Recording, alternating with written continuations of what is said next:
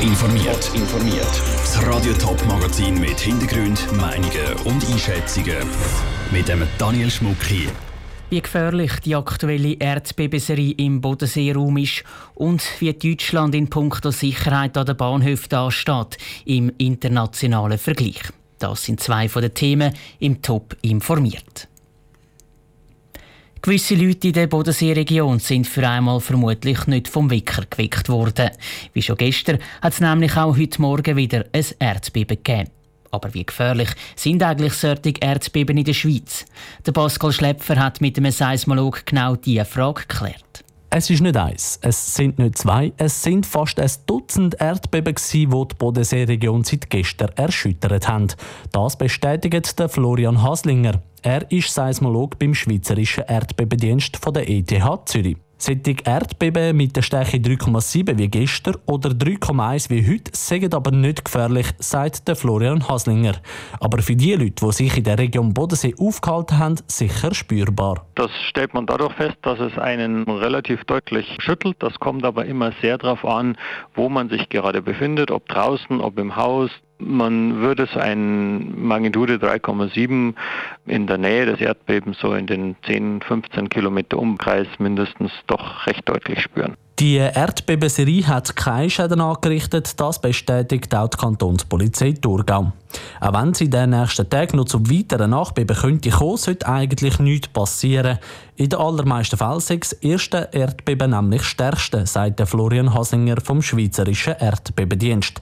Dass Häuser darunter leiden oder Felsen abbrechen, bräuchte es ein stärkeres Erdbeben. Wir sagen aber, dass man erst ab einer Magnitude von ungefähr 5 eigentlich damit rechnen muss, dass ein Erdbeben ähm, Schäden anrichten kann, die dann auch etwas signifikanter werden. Und äh, wirklich größere Schäden gibt es dann ab Magnitude 5,5 bis 6.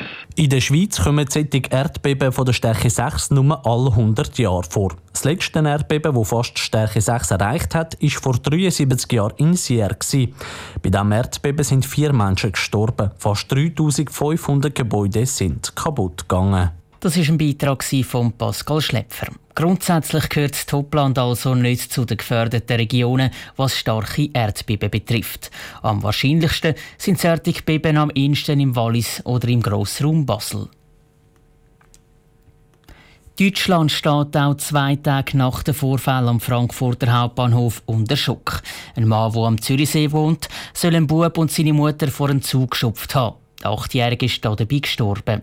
Seit gestern hockt der Tatverdächtige in U-Haft in Deutschland. Nach dem Vorfall sind in Deutschland Diskussionen um die Sicherheit an den Bahnhöfen losgegangen. Jasmin Becker, du bist im Moment gerade in Deutschland. Was könnte denn für Sicherheitsmaßnahmen umgesetzt werden?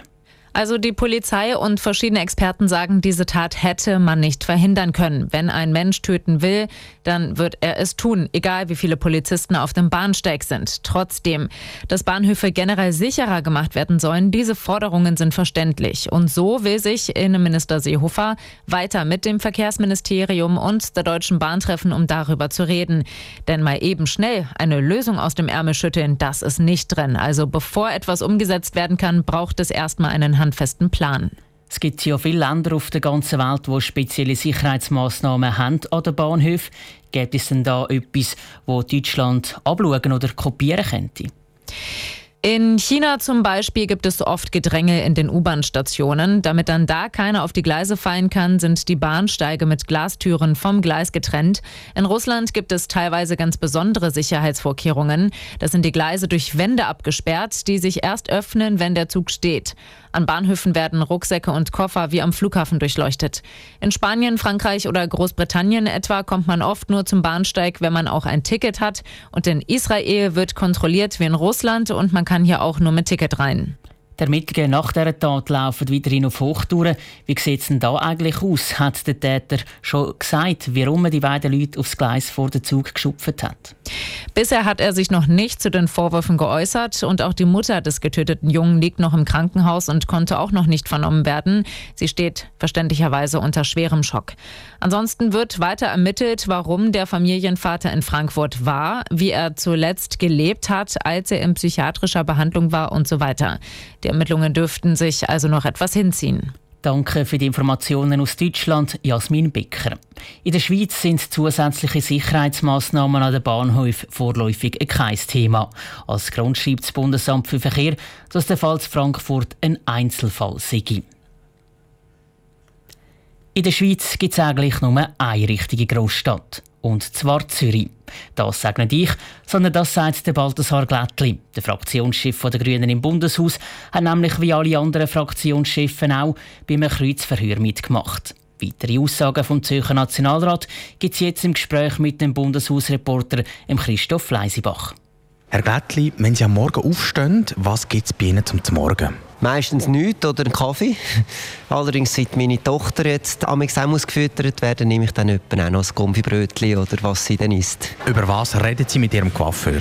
Mit den Coiffeusen rede ich eher jetzt, seit ich ein Kind habe, über Kind. Ihr Verhältnis zu Grenzen?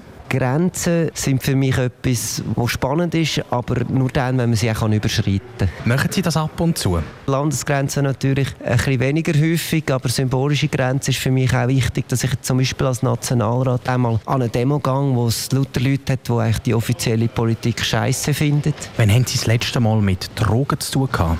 Ich habe vor gut anderthalb Jahren aufgehört zu rauchen und äh, trinken tue ich immer noch relativ regelmäßig. Ich würde sagen, das letzte Mal gestern. Was kostet ein Liter Milch? Ach Gott, das ist jetzt ein Joker. Ich gehe zwar posten, aber ich schaue nicht auf den Preis. Ich schaue, dass sie bio ist und aus der Region. Gibt es etwas, für das Sie zu viel Geld ausgeben? Offensichtlich für Milch, ähm, wenn ich nicht einmal den Preis weiss. Überhaupt für Essen gebe ich viel Geld aus, weil mir wert ist, dass ich das Gefühl habe, es ist gut zu essen. Dort schaue ich genau hin und weniger auf den Preis. Stellen Sie sich vor, ein ausländischer Gast kommt in die Schweiz. Was zeigen Sie ihm? Weil ich Nationalrat bin, dürfte ich natürlich einen kurzen Blick ins Bundeshaus ermöglichen. Auf der anderen Seite würde ich ihm Zürich zeigen, einfach die Stadt, die ich am liebsten habe. Was macht Zürich speziell? Zürich ist die einzige Großstadt in der Schweiz, würde ich jetzt so sagen. Und zwar darum, das heißt, in Zürich kann man sich einmal aus dem Weg gehen. Und das gehört für mich auch zur Stadt. Was heißt Glück für Sie?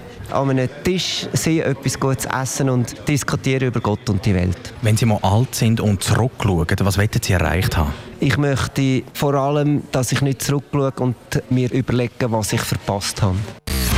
Top informiert, auch als Podcast. Mehr Informationen gibt auf toponline.ch.